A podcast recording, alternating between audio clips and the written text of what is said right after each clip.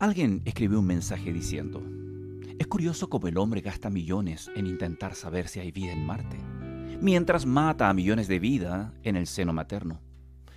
Solo dije, wow, eso sí que es cierto. Dios nos enseña que sus ojos nos observan desde que somos embriones, según el Salmo 139 en la Biblia, y que para Él cada vida cuenta. Si bien podemos decidir sobre nosotros mismos, la Biblia nos dice que es pecado decidir la muerte de otro ser humano. La mayoría de los niños asesinados provienen de madres que no quisieron arruinar sus cuerpos o sus futuros producto de la llegada de un bebé. Cuando decidimos salirnos del plan original de Dios, nos enfrentaremos a uno y otro conflicto que siempre traerá tristes resultados. Más de 2 millones de niños mueren cada año solo en los Estados Unidos por causa del aborto.